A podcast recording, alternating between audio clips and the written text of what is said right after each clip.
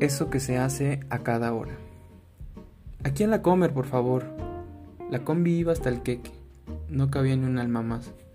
Dentro de la misma viajaban dos señoras, comadres que venían de haber escuchado misa de dos en la catedral y habían tomado la combi frente al pasaje Thanos. Tres alumnas de Derecho, oriundas de Jalapa, y un estudiante de Ingeniería en Agronomía, recién llegado de Martínez de la Torre. Los cuatro habían abordado en la zona V. Sobre Venustiano Carranza, a la altura del lago del dique, subieron a la parte de enfrente, junto al chofer, una señora y su hija, que venía saliendo de la secundaria que está en la colonia Zapata Norte, de la que se decía era una secundaria de altura, pues estaba construida arriba de un cerro, es decir, la calle José Mancisidor. A continuación, al llegar a los sauces, tres estudiantes más que salían del centro de idiomas del OB abordaron la combi. Finalmente, cerca de los lavaderos, frente al gato negro, table famoso entre la sociedad jalapeña, un maestro de la Facultad de Biología, quien acababa de recoger a su hijo de la primaria, abordó en la combi, que ya de por sí venía hasta la madre. Lógico, era hora pico, una y media del día, todo mundo a comer o para su casa. Aquí a la comer, por favor, repitió el maestro alcanzándole al chofer los cinco pesos de su pasaje. Sí, gracias. Se sentó y sobre su pierna izquierda sentó al niño. El calor dentro de la combi era apenas soportable porque las ventanas venían abiertas. Ay, ya que se bajen unos pocos, no cabemos tantos. La mayoría ni son de aquí, pinches foráneos, cuchichaban las tres compañeras de derecho, mientras lanzaban miradas de desprecio a los demás ocupantes. El chico de Martínez lanzaba miradas furtivas a una de ellas, la que llevaba lentes, cabello castaño y un lunar en la comisura derecha de la boca chico era muy tímido y conservador en exceso. Era su primer semestre de universidad y para él todo era nuevo en la ciudad. Jalapa no era Martínez, había pensado alguna vez.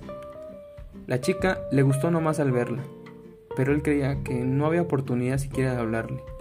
Y luego, ¿para qué hablarle si ni dinero había para invitarla a salir?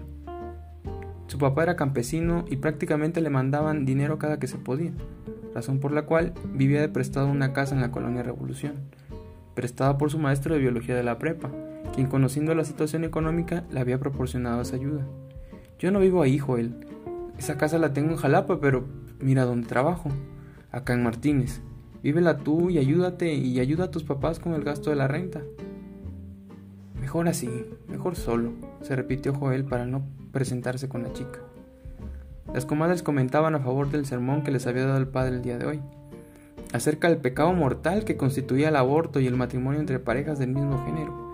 Es que es antinatural matar una vida en formación, comadre, susurraba una de ellas. Nadie las manda que anden abriendo las piernas y después se arrepientan. Las relaciones sexuales hasta el matrimonio. Terció la otra olvidando que su hija había sido mamá soltera los primeros cuatro meses de vida de su nieta, hasta que el papá se decidió a aceptar la, la paternidad de la niña. Los estudiantes del centro de idiomas iban callados, absortos en sus pensamientos. Básicamente, ¿qué podrían comer hoy con el poco dinero que traían en la cartera? Resultado, una comida corrida de 25 pesos junto a la Facultad de Medicina.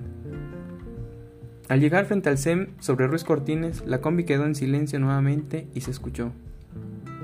Papá, ¿qué es el sexo oral? soltó el pequeño hijo del profesor, quien cursaba el primer año de primaria, y ese día al entrar al baño escuchó a los alumnos de sexto año hablar sobre el sexo oral y algo así como cuando estás cogiendo, la verga suena. En su clase de español, la maestra le enseñó que coger se debía usar para referirse al acto de levantar o tomar algo, y la verga era el palo más alto de un barco. Así que de momento no entendió nada de esa última frase, pero aquello del sexo oral lo intrigó toda la mañana. Justo ahora era buen momento para preguntar a su papá. La cara le cambió de colores al profesor y sonrió entre apenado, pícaro e indulgente hacia su hijito. Toda la combi quedó a la espera de la respuesta del profesor. Era como si de pronto esperaran una resolución importante, como una rutina de gimnasia artística o un clavado en las Olimpiadas, para aplaudir o abuchar al profesor, y es que la respuesta brindada al niño debía ser ejemplar. ¿Le diría la verdad? ¿Le mentiría? ¿Qué le diría? Eh, el sexo oral. El sexo oral es eso que se hace a cada hora. Fue lo primero que vino a su cabeza, y sin embargo no lo dijo. Le causaba un gran resquemor mentirle a su hijo y una parte de él, muy en el fondo de él, le decía que no era lo adecuado. Recobrando con mucho esfuerzo la compostura y el color natural en el rostro, le sonrió al niño nuevamente y le dijo así. El sexo oral es un tipo de práctica sexual, pero para poder explicarte qué es, mm, primero debo explicarte qué es el sexo. Pero bueno, eso ya será en la casa.